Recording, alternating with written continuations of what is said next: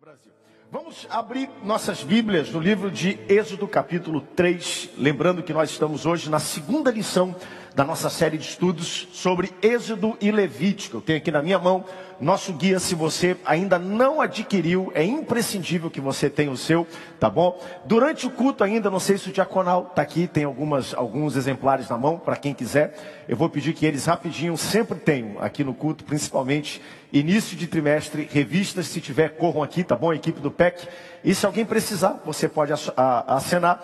Nós estamos estudando nesses próximos três meses Êxodo e Levítico. E nós temos todas as faixas etárias é, temos o estudo de 0 até 100, 120, 110 anos de idade.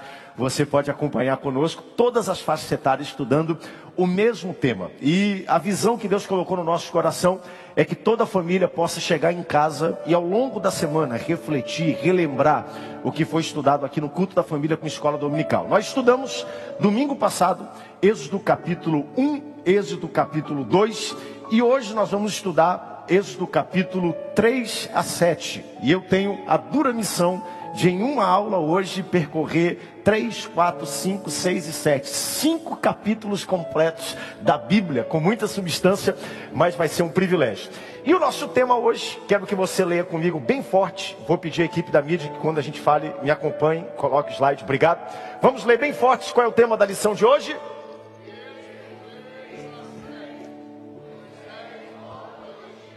e confronta Faraó. Vamos ler juntos então o que está escrito em Êxodo capítulo 3, versículo 1 a 22. Abra comigo sua Bíblia. Nosso texto áureo diz: Vem agora, eu te enviarei a Faraó, para que tires o meu povo, os filhos de Israel, do Egito. E a nossa verdade prática está aqui na tela. Vou pedir que você leia comigo bem forte, compassadamente, como um exército. Um, dois, três.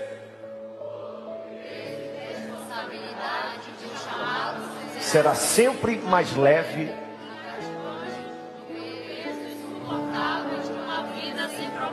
Tema, hein? Que, olha, que verdade prática. Vamos ler juntos então, Êxodo capítulo 3, vamos ler o capítulo todo. Eu vou ler o primeiro versículo, você lê o segundo aí na sua Bíblia.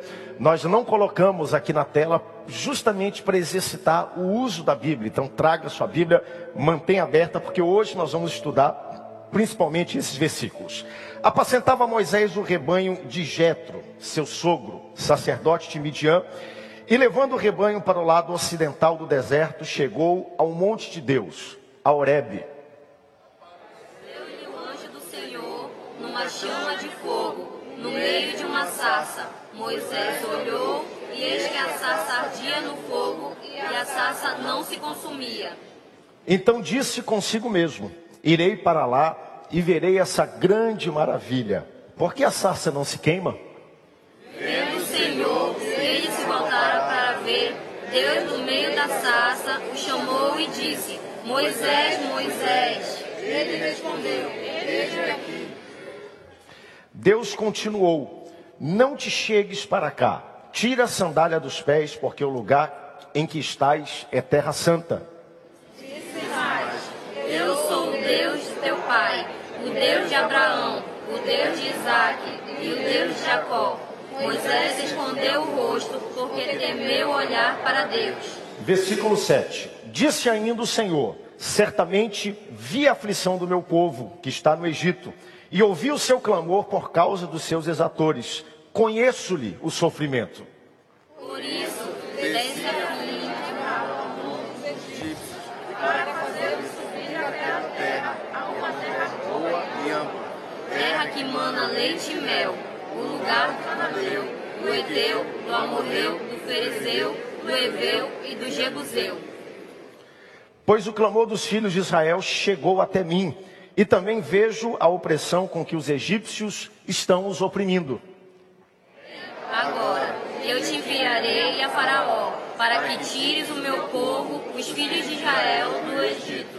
Então disse Moisés a Deus: Quem sou eu para ir a Faraó e tirar os filhos de Israel?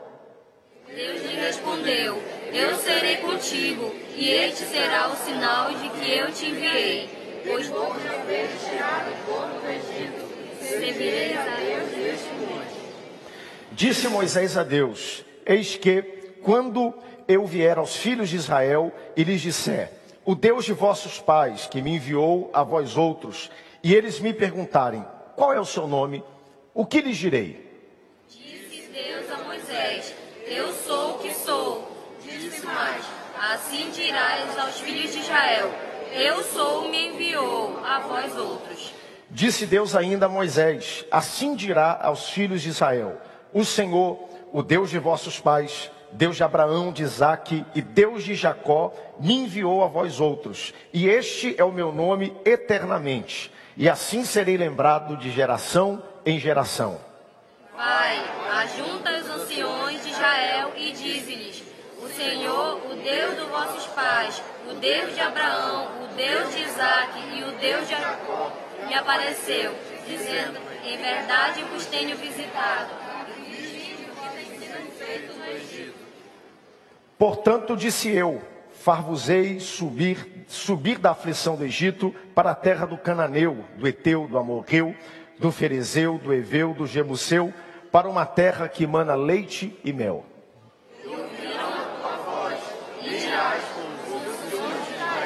ao rei do Egito e lhe dirás: O Senhor, o Deus dos Hebreus, nos encontrou. Agora, pois, deixe-nos ir, caminhe três dias para o deserto, a fim de que sacrifiquemos ao Senhor nosso Deus. Eu sei, porém, que o rei do Egito não vos deixará ir, se não for obrigado por mão forte. Estenderei a mão e ferirei o Egito com todos os meus prodígios que farei no meio dele. Depois os deixará ir. Eu darei mercê a este povo, aos olhos do Egito, e quando sairdes, não será de mãos vazias. Cada mulher pedirá à sua vizinha e à sua hóspede joias de prata e joias de ouro e vestimentas, as quais podereis sobre seus filhos e sobre vossas filhas, e despojareis os egípcios. Glória a Deus. Pai, fala conosco nessa manhã. Estejam abertos os nossos ouvidos e atento o nosso coração à tua palavra, que já está sendo ministrada aqui nessa manhã. Que possamos sair desse lugar dizendo verdadeiramente o Senhor tem falado aos nossos corações, assim nós te pedimos e te agradecemos o nome forte de Jesus. Amém e amém. Tome seu assento, corpo sentado, mas a alma de pé. Zero meu tempo aqui para mim, porque só o tempo da leitura bíblica eu vou precisar de cada minuto para passar por esses cinco capítulos. Bom, mantenha sua Bíblia aberta, dê uma olhadinha no versículo 1, para que nós possamos abrir nossa série de hoje. Apacentava Moisés o rebanho de Jetro, seu sogro, sacerdote de Midian. E levando o rebanho para o lado ocidental do deserto, chegou ao monte de Deus, a Horebe. Nós encontramos aqui Moisés, o mesmo Moisés que nós deixamos no último capítulo com 40 anos de idade, agora com 80. 40 anos se passaram e Moisés, mais ou menos de alguma maneira, ele está jubilado, aposentado no cantinho do deserto, cuidando dos seus assuntos, apacentando o rebanho do seu sogro Jetro, como diz a turma mais nova, de boa na lagoa. Moisés não quer mal com ninguém, está cumprindo a sua missão, está fazendo aquilo que pode fazer, quietinho. Quando de repente nós descobrimos um pouco da realidade do que significa o deserto. Eu parei hoje para introduzir essa, essa aula. É, é interessante que Deus ele leva Moisés a um local solitário para preparar Moisés para gerar dentro de Moisés um caráter, uma disposição, uma aptidão que não nasceria de nenhuma outra forma se Deus não o fizesse passar pelo meio do deserto. Já parou para ver? É impressionante como Deus nos leva ao deserto. E Moisés aqui nos ensina que deserto não é lugar de punição, deserto não é prisão, deserto é uma escola. Você pode dizer para quem está perto de você: o deserto que você passa não é uma prisão. Deserto é lugar de aprendizado, deserto é uma escola de Deus. E a gente começa a ver na Bíblia que outros também passaram pelo deserto. Moisés ficou 40 anos no deserto, grande libertador para ser preparado por Deus. João Batista cresceu no deserto, junto ao Mar Morto, local mais seco da terra. A Bíblia diz que até lá as multidões iam para ser batizadas por ele. O grande apóstolo Paulo, que escreveu mais da metade do Novo Testamento, 13 livros da Bíblia, ele teve uma visão no caminho de Damasco, que a Bíblia diz que ele fica três anos no deserto da Arábia, sendo preparado por Deus. João, ele fica durante muito tempo recebendo a revelação do Apocalipse numa ilha deserta, sem ninguém, a ilha de Patmos. Elias, um dos ministérios mais profícuos e poderosos da Bíblia, também era um homem rude, criado no meio do deserto. Há um padrão de Deus aqui. Antes de Deus nos usar, nos projetar publicamente para cumprir o seu propósito, quase sempre haverá um período de deserto. Quase sempre vai ter um períodozinho onde Deus vai tratar aquilo que não seria tocado, um local da nossa vida, da nossa alma, do nosso coração, onde a luz não brilharia se nós não passássemos por esse tipo de circunstância. E assim é na vida de todos nós que estamos aqui nessa manhã, é na minha vida e na sua vida, é ou não é verdade? Para que você possa fazer algo grande, antes tem o deserto. Para que você possa subir, antes vem a descida. Para que você possa ser projetado, a estrutura cresça para cima, tem a fundação que vem para baixo, e quase sempre Deus fará isso por meio de deserto. Eu olho para a minha vida e eu descubro que sempre antes de todo o grande romper de Deus, projeção, aceleração de Deus na minha vida, vem um período de deserto tanto no meu casamento, tanto no meu ministério, como na minha vida pessoal, como pai, vida familiar, vida de trabalho. Eu olho, por exemplo, hoje estou tendo o privilégio de pregar o evangelho aqui nessa manhã, mas eu passei por muitos desertos na vida ministerial. Os meus três primeiros anos de ministério, gente, se você olhar, passou o primeiro ano deserto, veio o segundo ano muito deserto novamente, e quando eu achava que não tinha mais deserto para vencer, veio mais deserto, mas o deserto nunca dura para sempre. Deus sempre nos encontra aonde nos deixou, principalmente no meio do deserto. Então, se Deus te deixou num local de deserto, fique tranquilo, igual Moisés ficou. Lembra qual foi o último ponto que nós estudamos aqui? O ponto 3 do tópico 3 da lição anterior. Moisés estava aguardando o tempo de Deus no Kairos e no Cronos. O Cronos é o tempo da terra. Moisés poderia dizer: estou com 80 anos, meu tempo já passou, a flor da idade já ficou para trás. Mas no tempo Kairos de Deus, Deus está dizendo: eu vou te encontrar aonde eu te deixei no deserto, e eu chego na hora certa para cumprir os meus propósitos. Então nós vemos aqui Moisés começando a passar por esse processo, sendo preparado, moldado, quebrantado por Deus. E o deserto é um lugar, gente, de muitas perguntas. Por que, que nós estamos aqui? Por que, que Deus me deixa passar por isso? Onde é que está Deus? Por que, que a minha vida está desse jeito? E o deserto geralmente nos ensina a depender, não dos nossos sentimentos, mas a depender da palavra que Deus já liberou sobre a nossa vida. Vou repetir isso para você. Deserto é lugar onde nós aprendemos que Deus, Ele cuida de nós e nós não nos baseamos nos nossos sentimentos, naquilo que eu acho, naquilo que eu estou passando, nas minhas circunstâncias, mas numa palavra que Deus já liberou sobre a minha vida. E eu digo isso essa manhã porque, como tem gente que se afunda, que se acaba, porque vive a vida toda dependendo daquilo que vê, daquilo que sente, daquilo que existe ao seu redor e não de uma palavra que Deus já liberou sobre a sua vida e a palavra dele é justa e fiel e se cumpre na nossa jornada. Preste atenção nisso e se você puder, anote nessa manhã porque existem algumas pérolas aqui nessa lição. Emoções e sentimentos não são bons conselheiros. Você pode dizer glória a Deus bem forte por isso? Emoções e sentimentos quase nunca darão o conselho certo para a nossa jornada. Olha o que Jeremias diz, capítulo 17, versículo 9, parte A. Enganoso é o coração do homem mais do que todas as coisas. Versículo 7, versículo anterior. Bendito o homem que confia no Senhor e cuja a esperança se encontra nele. Olha o que diz a palavra. Emoções sobem e descem Emoções variam, hora está em cima, hora está embaixo, hora está dando certo, hora não está dando certo, hora você está bem, as coisas estão andando a seu favor, hora você está com alguma enfermidade, algum problema. E o que Deus quer que nós sejamos, é, é, é que nos tornemos, são pessoas estáveis. Pessoas que andem pela fé e não por vista. É por isso que está escrito na Bíblia: nós andamos não por aquilo que nós vemos, ouvimos, pensamos, mas nós andamos pela fé, por uma palavra de Deus. Então, por isso, de vez em quando, o deserto chega na nossa vida. E o deserto não é para enterrar, o deserto é para moldar você, para que você surja lá na frente em poder e ministério na mão de Deus. E o deserto vai fazer justamente isso na vida de Moisés. Moisés está aparentemente esquecido, 80 anos de idade. 40 anos se passaram entre o capítulo 2 e o capítulo 3, mas agora nós vamos ver aqui o Deus que encontra Moisés. E nós vamos conhecer no capítulo 3 o chamado. Moisés volta do Egito, é chamado e ele começa a confrontar Faraó. Versículo 2, leia para mim, por favor. Apareceu-lhe o anjo do Senhor numa chama de fogo, no meio de uma sarça. Moisés olhou e eis que a sarça ardia no fogo e a sarça não se consumia. Apareceu um anjo do Senhor no meio de uma sarça, um arbusto, se eu pudesse colocar de maneira simples, e eis que a sarça ardia no fogo, porém a sarça não se consumia. Moisés aqui ele vê algo extraordinário no meio do deserto.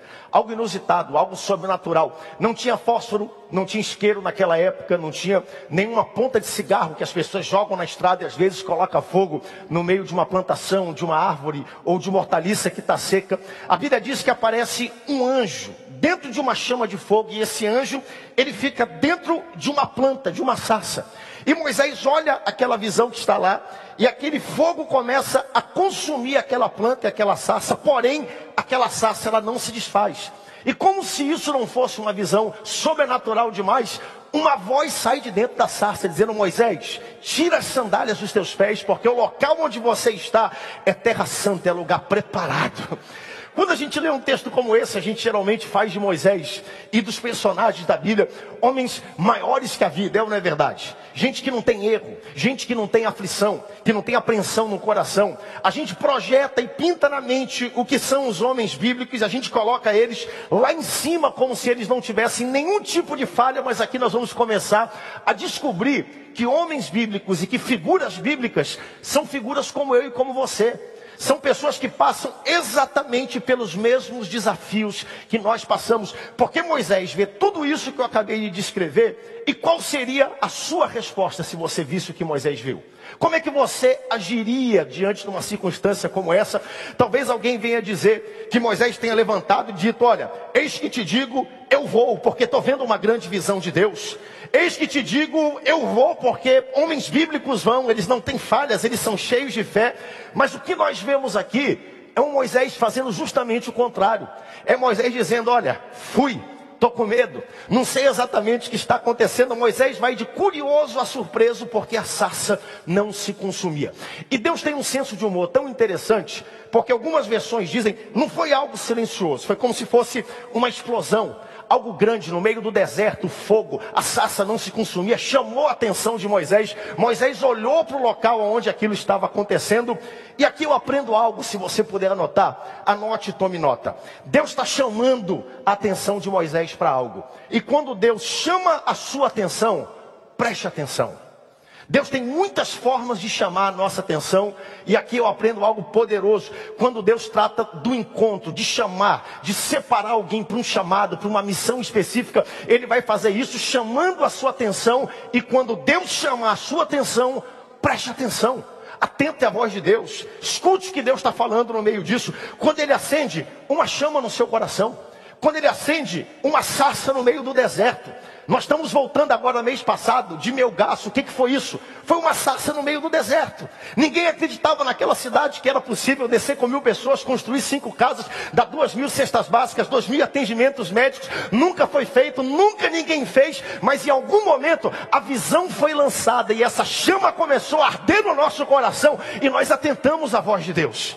A gente poderia fazer diferente. Pastor subiu aqui, lançou a visão e nós poderíamos dizer: não, vamos para aquele lado porque essa sarça não é para nós, mas nós fizemos o que Moisés fez. Vamos até lá e vejamos isso que o Senhor está fazendo naquele lugar. Nós vamos daqui a pouco entregar cestas básicas aqui nesse altar. Por quê? Porque Deus fez arder uma sarça no nosso coração, um amor por quem não tem. Deus tem nos dado o suficiente, então nós vamos ajudar quem precisa. Nós estamos copiando a Bíblia. Quantos aqui estão copiando a Bíblia? Levante sua mão, no seu ritmo, do seu jeito, deixa eu dar uma olhadinha. Por quê? Porque uma visão foi lançada, algo no nosso coração foi gerado e nós atendemos aquele chamado de Deus. Escute, quando Deus chama a sua atenção, preste atenção.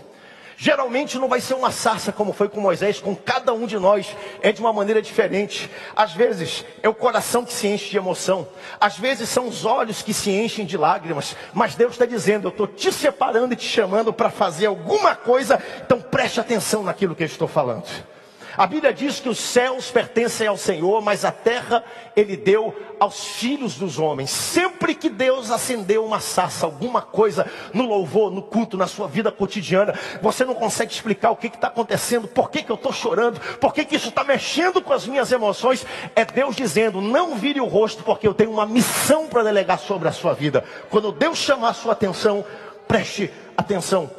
Versículo 7 em diante, eu vou correr porque meu tempo é limitado hoje. Deus fala de como ele viu o, o, a dor do povo de Israel. Versículo 7: Tenho visto a aflição do meu povo, por isso ouvi o seu clamor. Versículo 8: Desci do céu para responder e vou levá-los a uma terra boa, terra que mana leite e mel, local que eu preparei para o meu povo.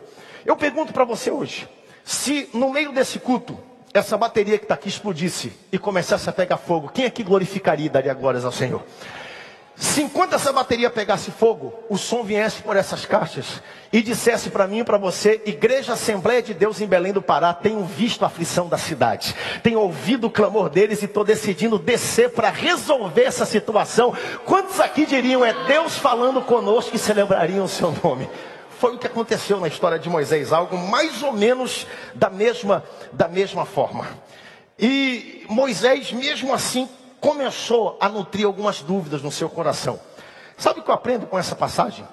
É impressionante como uma sarça ardente, um sinal de Deus, um, uma motivação de Deus, uma pessoa com falhas disponíveis, que tem um encontro com o Senhor, pode ser usada para mudar uma nação inteira, como Deus mudou a história do povo de Israel.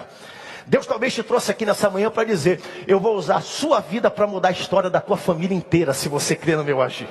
Eu vou usar a tua vida para mudar a história da tua rua inteira, da tua vizinhança e parentela inteira, se você acreditar num chamado e numa inclinação que eu tenho para a sua vida.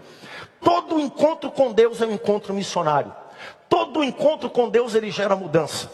Todo encontro que nós temos com Deus ele gera algo novo. Ele existe para resolver algum problema. Então, Moisés está no meio do deserto. Deus precisa de um libertador. Deus encontra Moisés no versículo 2.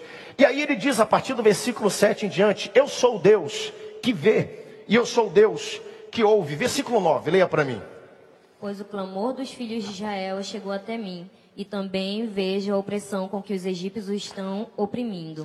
Nosso Deus é um Deus que tudo vê, diga bem forte, meu Deus, tudo vê. Ele sabe o que é e ele sabe o que não é. Tenha consolo nisso nessa manhã. Deus enxerga todas as coisas. Moisés não conseguiu ver. Deus falou: Moisés, ele deu todo esse sinal. Ouvi a voz do meu povo tenho visto e por isso vou descer para resolver. Amigos, Moisés deveria ter feito uma festa. Moisés deveria ter dado pirueta para trás. Moisés deveria ter dito: Glória a Deus, 40 anos atrás eu tentei fazer isso, mas eu não consegui. Senhor, vai lá e resolve a situação. Senhor, vai lá e põe cabo a esse sofrimento. Tu vistes o que o povo está passando, resolve a situação. Deus diz a Moisés: Moisés, eu vi, eu ouvi, eu vou descer, porém, você vai resolver a história. Pegou o que está escrito aqui? Eu sou o Deus que vejo, eu sou o Deus que escuto, eu sou o Deus que estou descendo para resolver. Arregaça as mangas, vai e faz a obra no meu lugar, ele está dizendo. Moisés talvez tenha dito: Que história é essa, Deus? Não foi tu que viu? Não foi tu que ouviu, não foi tu que decidiu descer. Que história é essa? Eu ia agora. Vai tu resolver o problema. Vai tu lá fazer. E Deus disse: Não, no meu reino é diferente. Eu sou Deus que escuta, eu sou Deus que vejo, eu sou Deus que desço. Mas eu faço isso através de você, porque você vai ser as minhas mãos para resolver esse problema onde ele está. Gente, como isso é fantástico. Moisés indo, era Deus indo. Moisés resolvendo, era Deus resolvendo. A solução para muitos problemas que nós passamos não é Deus descer de novo, não é Deus mandar Jesus de novo, Ele já mandou há dois mil anos atrás. Agora Ele está dizendo para mim e para você: eu te dou autoridade, te dou fé, te dou força. Vai no meu lugar, você me representa, você resolve. A resposta da sua família não é outro televangelista, não é outro pregador, é você cheio da minha presença e do meu Espírito Santo que vai ser usado nessa missão. Moisés indo era Deus indo. Então, se nós vemos um problema no nosso meio, você é a solução para esse problema. A gente fica terceirizando para Deus, Deus resolve. Deus manda alguém. Ah, Deus traz alguém de longe. Deus está dizendo: Eu estou vendo o problema, estou ouvindo o clamor, estou descendo, mas é você que eu vou usar para resolver essa questão, não é outra pessoa. Então diga para quem está perto de você, você, você é o cara. Diga para essa pessoa, você é o cara. Como é que é o feminino disso? Tem feminino disso? Hein? Agora olhe para quem está perto de você e diga, esse cara sou eu, eu que vou resolver essa parada, é comigo, é comigo. Pode deixar que Deus vai me dar graça, Deus vai me dar unção para resolver esse problema. É por isso que Ele está incendiando o meu coração, as lágrimas estão rolando. Eu não vou terceirizar para outra pessoa, eu sou o escolhido de Deus para essa missão que Ele me deu. É você que Deus vai usar. É você. Pegue sua Bíblia comigo. Olhe como Jesus fez isso de forma interessante. Mateus capítulo 9. Atenção, mídia comigo. Abra comigo rapidinho, só para a gente pincelar lá no Novo Testamento. Jesus tratando essa questão, e eu acho fantástico, porque nosso maior exemplo de fé da Bíblia é o próprio Jesus. Mateus capítulo 9, se você olhar a partir do versículo 35, coloca para mim, vou ler o versículo 35 e vou ler os primeiros cinco versículos do capítulo 10. Finalzinho do capítulo 35, olha, do, eh, do capítulo 9, versículo 35, e percorria Jesus todas as cidades e povoados, ensinando nas sinagogas, pregando o evangelho do reino, curando toda sorte de doenças e enfermidades. Vendo ele as multidões, atenção, Jesus está vendo aqui uma necessidade. Vendo ele as multidões, compadeceu-se delas. Quem foi que viu? Jesus. Quem foi que se compadeceu delas? Jesus porque estavam aflitas e exaustas como ovelhas que não têm pastor. Então se dirigiu aos seus discípulos. Mesma coisa que Deus está fazendo com Moisés. Eu estou vendo, eu estou sentindo, eu posso resolver a questão, só que tem um detalhe. Eu decidi operar através dos meus discípulos, e você é o discípulo que Deus separou para esse tempo. Deus decidiu operar através da sua vida. Você é limitado, você é falho, você é pequeno, você é pecador, não tem problema. Eu decidi agir através da sua vida, louvado seja o nome do Senhor. Então se dirigiam aos seus discípulos: A seara é grande, mas os trabalhadores são poucos. Rogai ao Senhor da seara que mande trabalhadores para a sua seara. Eu estou vendo, eu estou sentindo, eu vou ir, a seara é grande, poucos são ceifeiros. Versículo 10, versículo 9. Jesus vê, olha o que diz o versículo 10. Tendo chamado seus doze discípulos, deu-lhes Jesus o quê? Deu-lhes Jesus o quê? O que, que você tem nessa manhã? Autoridade da parte de Jesus. Deu-lhes autoridade sobre espíritos imundos para os expelir e curar toda sorte de doenças e enfermidades. Versículo 2 em, em diante, ele vai aqui nomear todos os discípulos. Versículo 5, coloca aí, primeira frase do versículo 5. A esses doze Jesus enviou. É assim que ele funciona. Esse é o mapa do reino de Deus. Deus, ele vê Deus ele ouve, Deus ele decide e resolve a situação, mas ele diz: agora ide, você é minhas mãos, você é a minha boca, e aonde você for, eu vou juntamente com você para resolver esse problema. Então Deus ele age dessa forma. Ele encontra Moisés, ele diz: Eu estou vendo, eu estou ouvindo essa história, só que quem é que vai? Você. Eu vou resolver, já decidi fazer algo que o povo não pode fazer, mas o nosso Deus, é um Deus enviador. Gente, isso cativa o meu coração. Esse, esse chamado apostólico, enviador, comissionador da parte de Deus, ele poderia ter enviado um anjo, mas ele envia você. Ele poderia ter dado essa glória a outro, mas ele vai dar a você em nome do Senhor Jesus. Isso poderia fortalecer a fé de outra pessoa, mas vai ser a sua fé que vai ser fortalecida. Então Deus, ele chama, Deus, ele escuta, ouve e desce para resolver mas como é que ele faz isso? Enviando pessoas, comissionando pessoas, mandando pessoas. 1910 havia um clamor nessa pátria por algo novo, algo fresco da parte do Espírito Santo. Ele foi lá na outra América, pegou dois suecos solteiros sem formação e comissionou até essa terra. E as mãos de Deus chegaram aqui através de Daniel Berg e Gunnar Wingre. Nós estamos aqui hoje. Por quê? Porque esse é o caráter do reino de Deus um reino que comissiona, um reino que envia. Então Deus é encontrado, Moisés, perdão, é encontrado por Deus. Deus vê e ouve. Como é que Deus vê e ouve? Através de você.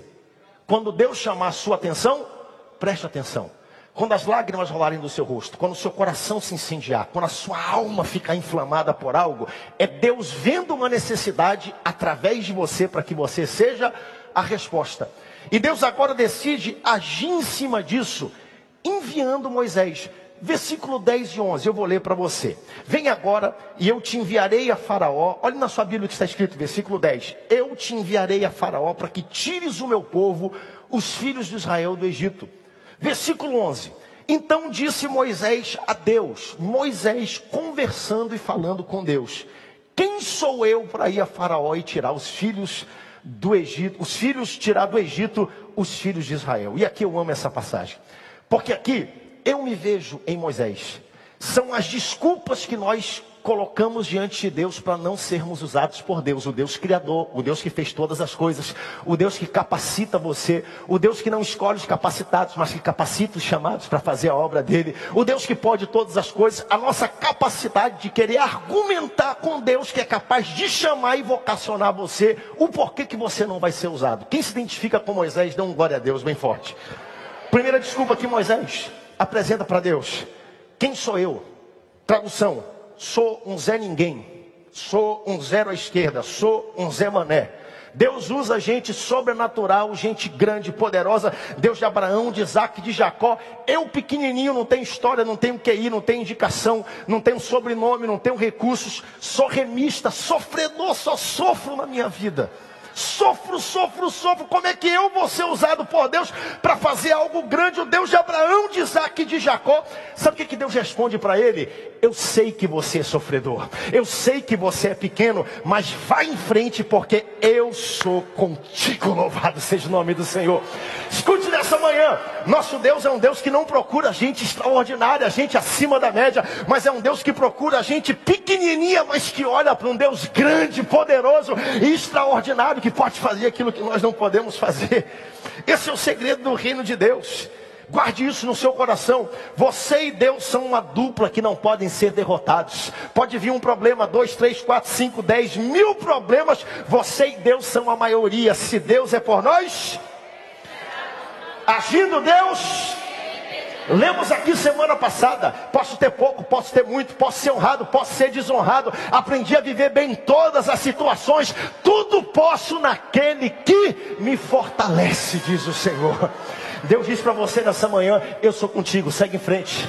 Eu sei que você é pequeno, eu sei que você é fraco, eu sei que você não tem força, eu sei que você não pode, mas o versículo 12 está dizendo: coloca o versículo 12 aqui para mim, só a primeira parte, essa é a palavra de Deus para você. Assim como ele disse para Moisés, Deus lhe respondeu: Eu serei contigo, louvado seja o nome do Senhor Jesus. Sabe dois desafios impressionantes de andar com Deus? Primeiro, é a gente ter essa certeza e essa fé de que Deus está conosco. Versículo 12, bota de novo para mim. Versículo 12, aqui na tela. Deus lhe respondeu: Eu serei contigo. Posso repetir? Deus responde ao Filipe: Eu serei contigo. A Maria, serei contigo. Ao pastor Firmino da Anunciação Gouveia, Fui contigo, estou contigo, serei contigo para todo sempre. Eu serei contigo. Eis que estou convosco todos os dias até a consumação dos séculos. Moisés, você pode não ver, você pode não me sentir, você pode nem acreditar, mas eu estou contigo nesse deserto. Você pode não ver saída no meio dessa situação. 40 anos se passaram, a flor do tempo de se resolver, de se agir, ficou para trás. Mas eu sou Deus capaz de remir o tempo. O tempo que foi comido pelo gafanhoto, eu serei contigo. é um dos desafios de andar com Deus.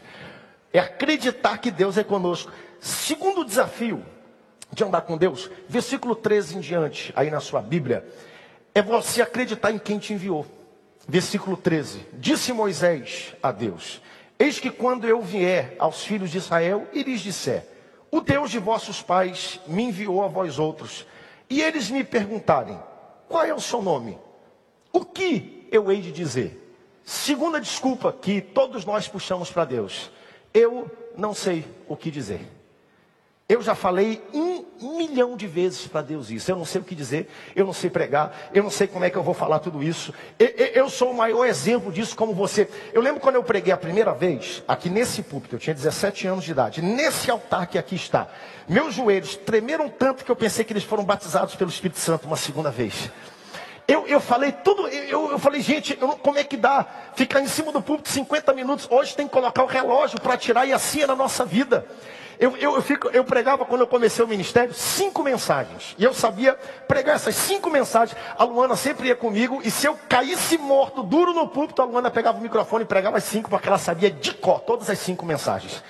E eu não conseguia entender como é que um negócio desse, todo domingo, todo domingo de manhã, ao longo da semana, pregar, trazer alguma coisa, e a resposta de Deus para mim é a mesma que foi para Moisés, é a mesma que foi para você. Não tema, porque eu te direi o que você vai falar. Eu vou usar você nessa jornada. Deus usou Moisés aqui. Eu achava impossível ter o que dizer. Mas o nosso Deus é um Deus que na hora certa ele traz a inspiração para você dizer o que precisa ser dito. Tem uma história o pastor Samuel já contou aqui, de um moço, história verdadeira, aconteceu nos Estados Unidos, com um moço chamado Daniel. Ele estava no último ano do colegial, prestes para se formar, e aí foi para aula de ciências. E sempre nesse último ano tem aquela parte da evolução, né? Teoria da evolução das espécies tal, e a criação do mundo, aquela questão toda. E o professor de ciências estava decidido a fazer todo mundo na classe a crer que aquele era o viés, que era daquele jeito. E ele abriu a, a, o semestre falando, gente, Sei que muitos de vocês aqui têm algum tipo de, de é, é, é, história cristã, vieram de igrejas, a família frequenta a igreja, vocês creem na Bíblia. E ele disse: só que o problema é que esse livro aqui, ele na verdade, ele é uma história. Esse livro aqui, ele não é científico. O que está aqui nesse livro não é provado. A moral, a intenção é boa, mas esse livro não é a palavra final. E aquele professor decidiu naquele semestre fazer todo mundo crer como ele cria na teoria da evolução. E ele começou, e deu para ver que conforme o semestre ia passando, todo mundo começou a acreditar, porque a feição começou a mudar. Os alunos começaram a entrar na dele e tal, ele começou a ensinar. Só que ele percebeu que tinha um aluno na classe o Daniel que não se dobrava. A fisionomia não mudava, os trabalhos dele ele mantinha. Quando foi no último, na última aula, ele pegou e falou: "Gente, para resolver essa situação, vamos lá". Foi na sua escrivania, pegou um ovo e aí segurou o ovo na frente da classe, falou assim: "Turma, se eu pegar esse ovo aqui e soltar no chão, o que, que acontece com ele? Ele vai cair e vai quebrar. Porque não há como se negar a gravidade, a teoria da gravidade. Então, se eu largar esse ovo, ele vai cair no chão e ele vai quebrar. E ele percebeu que todo mundo confirmou com a cabeça, menos o Daniel. Ele falou: Daniel, vem aqui na frente, já que tu não acredita nisso, ora para o teu Deus. Eu vou soltar esse ovo, e se o teu Deus for verdadeiramente Deus, o ovo vai cair no chão e ele não vai se espatifar. O Daniel, no lugar dele, pensou, repensou, pensou, pensou uma segunda vez, falou: Senhor, me dá sabedoria. Ele falou: Professor, Posso orar em voz alta na frente da classe? O professor falou: Pode. Ele foi lá, pegou o ovo na mão e começou a orar. Falou: Senhor Deus, tu tens visto como esse professor tem tentado provar que tu não és o Deus absoluto, que tu não és o Deus verdadeiro. Tu sabes como ele tem se esforçado, mas eu queria te pedir, Senhor, eu vou soltar esse ovo. E quando eu soltar, eu queria que o ovo caísse no chão e ele se quebrasse mesmo. Assim como o professor está dizendo, que ele quebre em um milhão de pedacinhos, e assim como esse ovo quebrar, que esse professor caia duro, fulminado e morto aqui na frente também. O professor pegou o ovo, guardou dentro da gaveta, fechou lá. Sabe por quê? Porque na hora certa, Deus vai te dar a sabedoria certa para você falar o que precisa ser dito. Pode aplaudir a Deus. Sabe como é que funciona isso? E aqui está a gangorra que nós temos com Deus, porque Deus está falando, vai que eu te mostro. E a gente fala para Deus, me mostra que eu vou. E Deus fala, vai que eu te mostro. E a gente, Deus está falando, não, não, não, vai que eu te mostro. Eu estou falando, não, não, me mostra que eu vou. Deus está dizendo nessa manhã, se você estiver disposto a ir, a crer no meu chamado, a falar o que eu colocar no seu coração, eu vou fazer você andar no sobrenatural, ver coisas que você nunca viu, experimentar experiências que você nunca experimentou. Mas isso é para quem acredita. E ele diz para Moisés: Moisés, o que, que você tem nas mãos? Moisés diz: Eu tenho só um pedacinho de pau. Olhe para suas mãos nessa manhã. O que, que você tem nas suas mãos? Hein? Ah, pastor, é um pedacinho de giz, sou professora. Então use esse giz para anunciar Jesus, esse é o instrumento dele. Ah, pastor, eu não tenho muita coisa, mas eu sei falar bem, eu tenho hospitalidade. Então use a hospitalidade para convidar pessoas para esse lugar, para a gente ganhar muita gente para Jesus. Tudo que você precisa, Deus já colocou nas suas mãos. Ele te fez a pessoa certa, te colocou no lugar certo, com as ferramentas certas.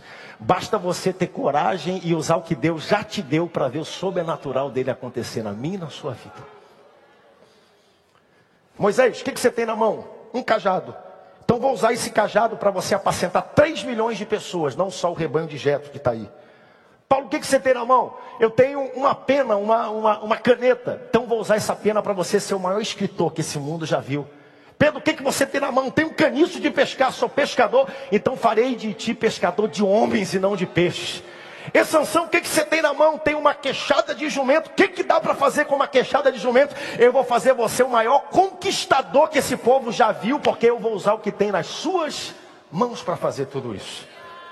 Quarta desculpa, eu termino com essa, não está no texto, mas eu achei interessante. Está lá no, no capítulo 4. Moisés diz: Eu não sou eloquente. Ao que Deus responde para ele, não precisa colocar na tela não. Versículo 11 do capítulo 4. Respondeu-lhe o Senhor: E Moisés, quem foi que fez a boca do homem? Quem foi que fez o homem? Não foi eu, o Senhor. Agora, pois, eu serei contigo e abrirei a tua boca e tu has de falar aquilo que precisa ser falado. Então Deus encontra, Deus vê e ouve mas ele comissiona Moisés e Moisés aqui apresenta todas as desculpas pelas quais alguém não pode ser usado. Ponto de número 2, nós vamos agora para o capítulo 7, tá bom? Nós temos aqui todo um desenvolvimento, você pode ler o capítulo 4, 5, 6, capítulo 7. Nós vamos entrar aqui numa, numa fase interessante. Essa lição e as próximas duas lições, aonde Deus desafia todos os deuses que haviam no Egito. Em especial, o maior deles que era o próprio Faraó, versículo 5. Leia para mim, por favor, versículo 5. Saberão os egípcios que eu sou o Senhor, quando estender eu a mão sobre o Egito e tirar do meio deles os filhos de Israel. Nós vamos começar a ver aqui o que é chamado das dez pragas do Egito, aonde Deus vai desafiar todas as deidades que haviam dentro do Egito, e ele começa pela primeira deles, um falso deus que era o próprio Faraó. Dê uma olhadinha na sua revista, página de número 13, rapidinho. Tem aí um recorte que eu coloquei no grupo. Olha só, um falso Deus. E eu quero ler junto com você, se você puder, tá bom? Está na página de número 13. Para a religião egípcia, Faraó era uma encarnação do deus Horus. Os hebreus estavam escravizados por uma nação que acreditava ser administrada e regida pela encarnação de um deus.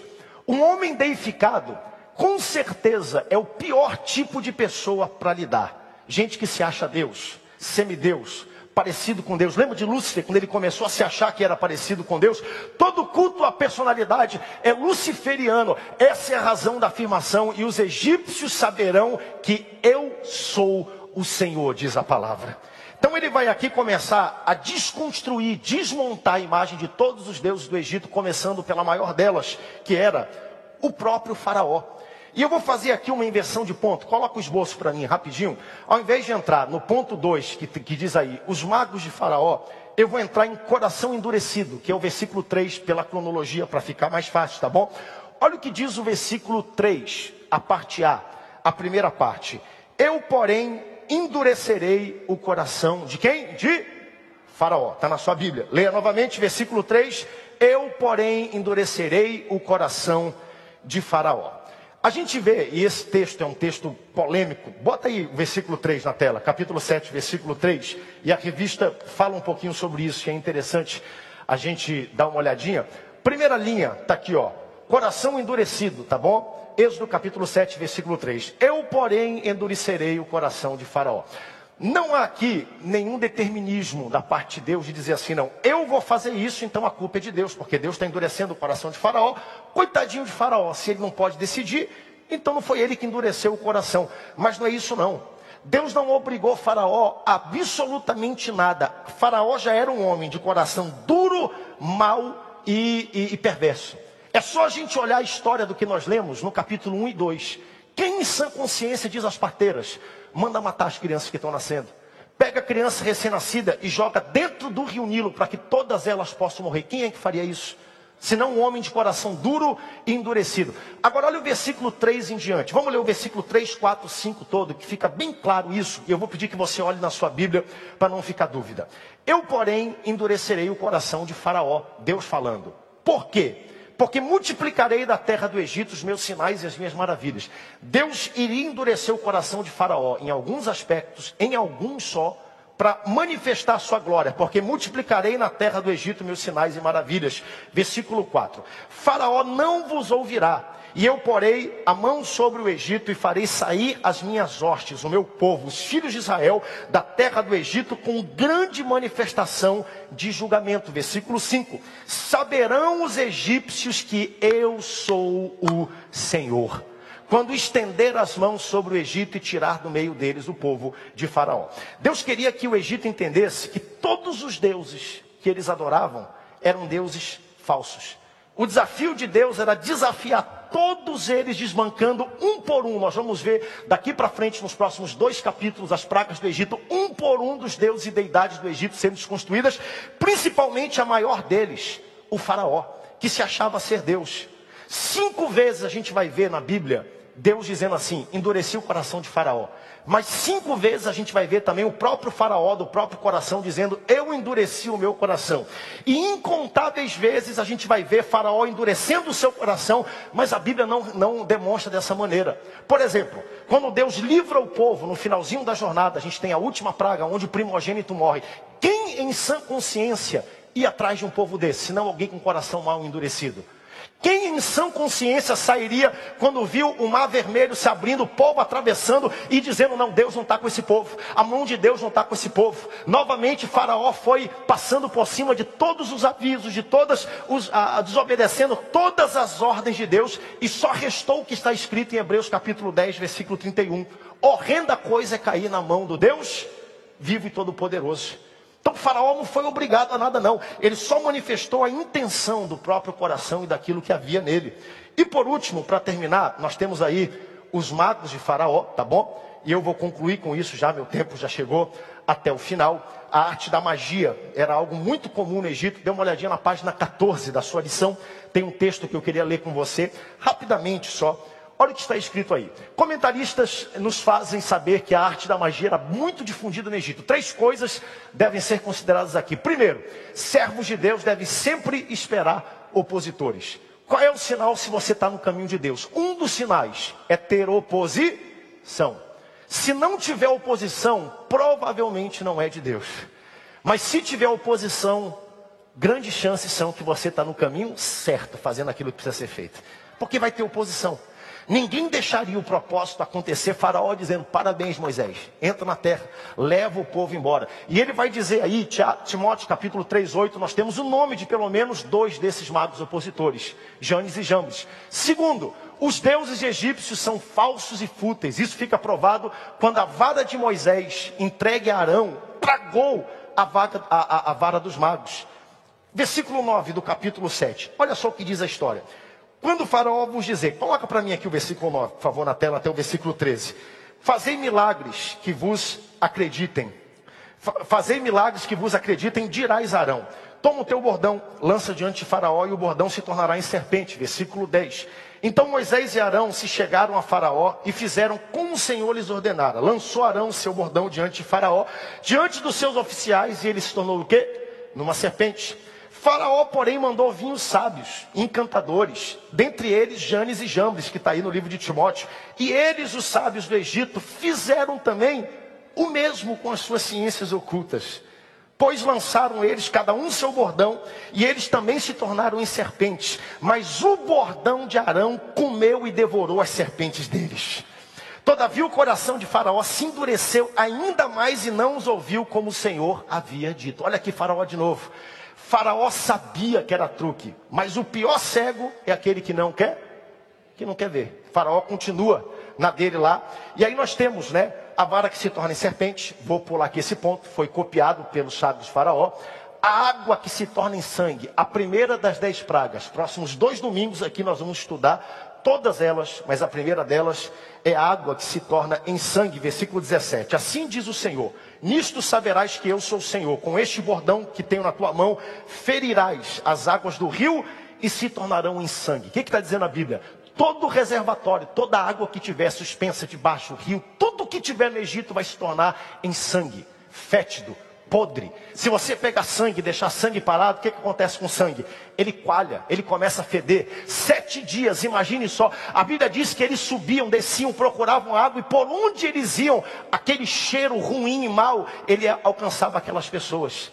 Então eles pegaram, Moisés encostou a água, o bordão na água, a água se tornou em sangue, e os adivinhos também imitaram esse mesmo ato que Moisés fez, paz meus senhores eles também fizeram, de alguma forma, a água virar, virar sangue.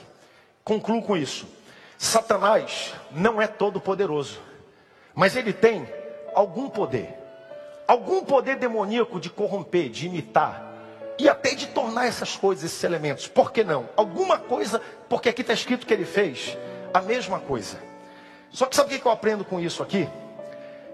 É que os demônios conseguiram fazer aquilo que era fedido e fétido ficar ainda mais fétido e pior. Água já estava em sangue, eles conseguiram replicar mais do pior. E aqui eu quero chamar a sua atenção. Existe alguma força na ação demoníaca? Horóscopo, tarô, mapa astral, bola de cristal, ligue de ar, tabuleiro, encruzilhada despacho. Mas aqui está a questão: o que está pior só vai piorar, porque o diabo só vem para roubar, matar e destruir. Escute isso: não existe nenhuma boa intenção, nenhum dia bom na mente de Satanás. Sempre que ele colocar a mão em alguma coisa é para fazer aquilo que está fedido ficar mais fedido, para fazer o que está ruim ficar pior. Porque ele só vem com roubo, morte e destruição. Não tem isso não. Eu vou dar aqui uma dicasinha para ajudar essa pessoa, para trazer de volta a pessoa amada, para que ele saia lá na frente. Não existe isso. A única coisa que o diabo consegue fazer é tornar o ruim pior ainda. Sabe por quê? Porque os imitadores conseguiram transformar a água em sangue, mas não conseguiram transformar o sangue de volta em água, porque isso só o Senhor é capaz de fazer. E Ele pode pegar a água e transformar em vinho, se Ele quiser, e fazer o que precisa ser feito na sua vida e na sua história. Eles conseguem piorar a situação, mas não há registro na Bíblia de que eles tenham conseguido melhorar. Passaram-se sete dias e, mediante a palavra que o Senhor havia lançado, leia na sua vida depois, a água que era sangue se tornou água normal, porque só Deus é capaz de restaurar e regenerar a vida de alguém. Hum, você não vai ver nenhuma das dez pragas isso acontecendo, sabe? E eu acho interessante tudo isso que está acontecendo. Fique de pé comigo, eu vou terminar. Tenho cinco minutinhos só. Nosso tempo já foi embora, nós vamos para a Santa Ceia. Vamos participar para algo poderoso do Senhor. Cadê minha esposa com o meu celular? Que estava aqui na frente. Eu preciso do celular para mandar uma arte que está nele. O meu, se tiver. Se não, é, se tiver aqui na frente, tem uma arte no meu telefone que eu precisava mandar rapidamente, se tiver aí, meu, meu telefone aí em cima. Sabe o que, que eu acho interessante desse Moisés? Que aí está. Corre lá com a Luana, alguém, por favor, pega o meu telefone. Tem uma artezinha que eu fiz aqui, uma, uma anotação. Não, tá com ela, tá com ela, o telefone, tá? Eu estava lendo ontem a carta de Deuteronômio, a despedida de Moisés. Depois nós vamos estudar números de Deuteronômio lá na frente. E a gente percebe que Deuteronômio é a carta de despedida que Moisés lança para o povo de Deus. 3 milhões de pessoas, uma carta majestosa, gloriosa, poderosa, onde Moisés exalta os feitos do Senhor. Eles estavam ali na beira do Jordão, prontos para atravessar. Só que Deus fala para Moisés: Moisés, todo o povo vai entrar, mas tu não vai entrar, tu vais ficar aí onde tu estás. E tem gente que olha para isso e fala: coitadinho do Moisés. Moisés não marchou para frente, Moisés não avançou para frente, Moisés não herdou a Canaã feita de areia aqui da terra. Pois é, ele não marchou para frente porque Deus queria que ele marchasse para cima, para a terra de ouro, de cristal, para Canaã que ele havia preparado. Ele falou: Moisés, tu não vai para frente, mas eu vou te tomar aqui comigo. Até hoje não encontraram o corpo de Moisés. Vem aqui comigo, aqui para cima. Por quê? Porque eu quero que tu habites na Canaã comigo. Sabe o que eu acho interessante do Deuteronômio? É que esse mesmo Moisés, que não sabia falar, não se achava capaz, se achava com a boca pesada, que não podia ser líder, se torna o maior líder que Israel já viu ao longo de toda a sua história. E a gente volta para o começo. Geralmente isso acontece por causa de um período de deserto. Moisés passou 40 anos no deserto para que Deus fizesse nascer dentro dele esse líder esse homem forte, esse homem poderoso. E eu termino com isso. Está cheio de erros de português. Eu escrevi isso três da manhã ontem. Mas olha que coisa interessante que nós vamos estudar a partir da próxima lição e você não pode perder o que vai ser ministrado aqui a partir dos próximos dois domingos. Uma semelhança poderosa que existe. Bota na tela para mim, está aí no grupo, por favor, cultos oficiais. Tá bom? Tem alguns errinhos porque eu escrevi isso correndo ontem à noite. Eu estava lendo e glorificando a Deus as dez pragas do Egito com o que vai acontecer na grande tribulação. As dez pragas aconteceram no Egito com o povo de Israel. A grande tribulação vai acontecer em todo o mundo com todos os judeus e aqueles que negaram Jesus. Está aí Jeremias capítulo 30, 5, 8. As dez pragas aconteceram no passado, ficou para trás. Mas a grande tribulação vai acontecer no futuro e é algo profético. Nas dez pragas do Egito, ele tratou com Israel. Me dá a canetinha que está aqui em cima. Está em cima a canetinha, por favor?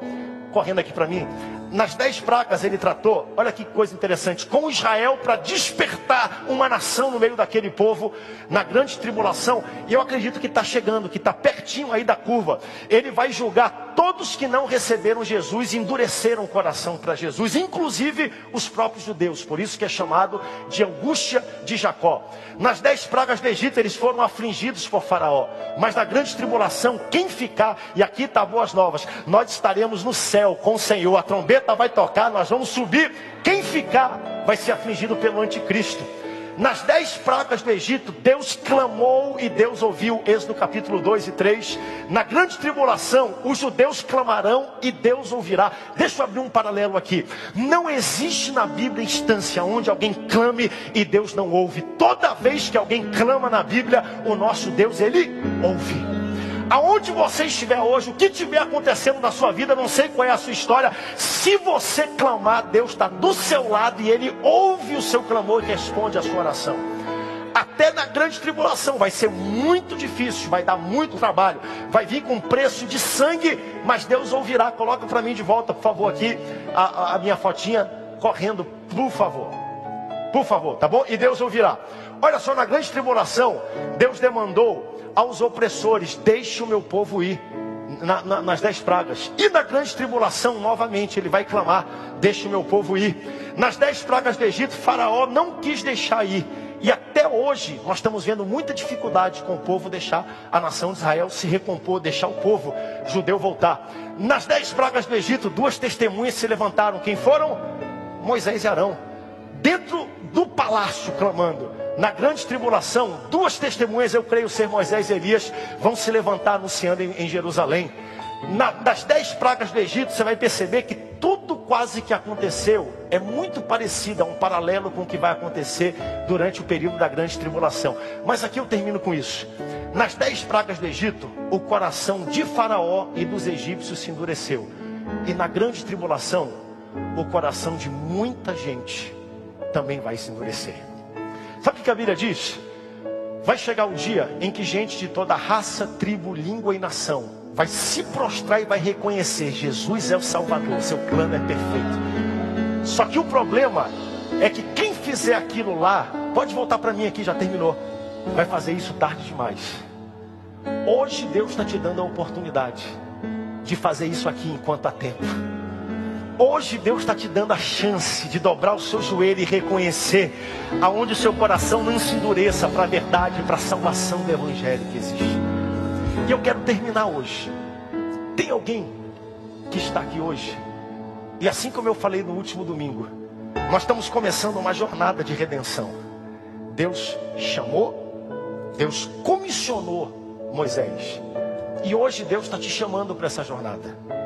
Enquanto eu preguei aqui, foi como se uma sassa no meio do deserto começasse a queimar. Alguma coisa chamou a atenção.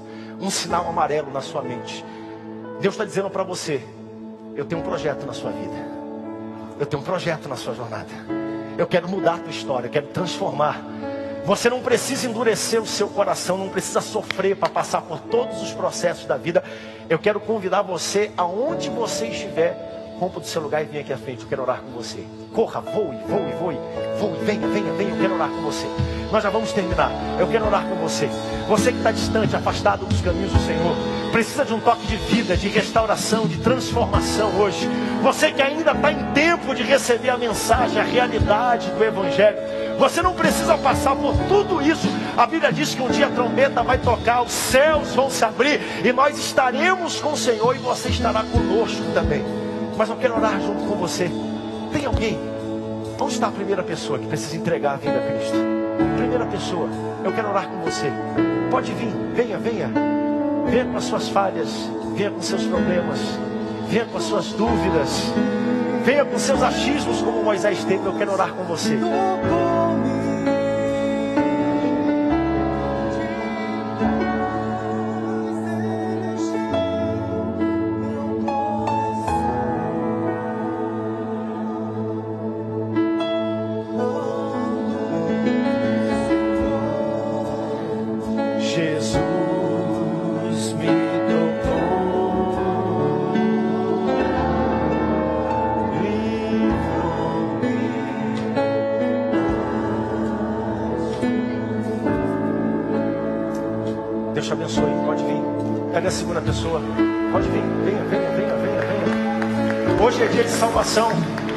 Hoje é dia de transformação para você e sua casa. Você tem dois caminhos hoje: fazer como Moisés fez, tentou fazer. Eu não posso por isso, não posso para aquilo. Errei, tenho esse compromisso, tenho essa história. Ou você pode fazer como Moisés fez, dizer: vou olhar para lá e vou ver aquilo que Deus está fazendo. E aí começou uma verdadeira revolução na vida de Moisés. Eu quero orar com você. Pode vir, venha, venha, venha, rompa multidão traga sua família, venha sozinho, mas venha em nome de Jesus, venha, venha. Isso que você está sentindo é Deus chamando a sua atenção. Quando Deus chamar a sua atenção, preste atenção. Tem mais alguém? Tem mais alguém? Tem mais alguém? Pai, eu quero orar por essa vida tão especial. Como tu és bom, Deus, como tu és poderoso. Como tu és o Deus que chama no meio do deserto, Senhor. Nem nós acreditamos mais no nosso próprio potencial, mas tu és o Deus que nos vê. Tu és o Deus que nos ouve, Senhor, mesmo no meio do deserto. Entra no coração desse jovem que aqui está. Entra no coração desta mulher que aqui está. Entra no coração de incontáveis vidas que agora me acompanham pela televisão Escreve o nome delas no livro da vida, Senhor. Pessoas ainda estão vindo e rompendo. Venha, venha, venha, venha, venha. Venha receber Jesus, venha ser cheio, venha ser tocado. Eles ouviram a tua voz e prestaram atenção, Senhor. Por isso, assim como tu fostes com Moisés, tu és com eles. Assim como tu disseste a Moisés, Moisés, eu sei que tu és fraco, que tu és limitado, mas eu sou contigo todos os dias da sua vida. E assim como tu dissestes a nós, Senhor, eis que estou convosco todos os dias até a consumação dos séculos. Faz isso nessa manhã. Assim nós te pedimos e te agradecemos. No nome forte de Jesus. Amém, amém e amém.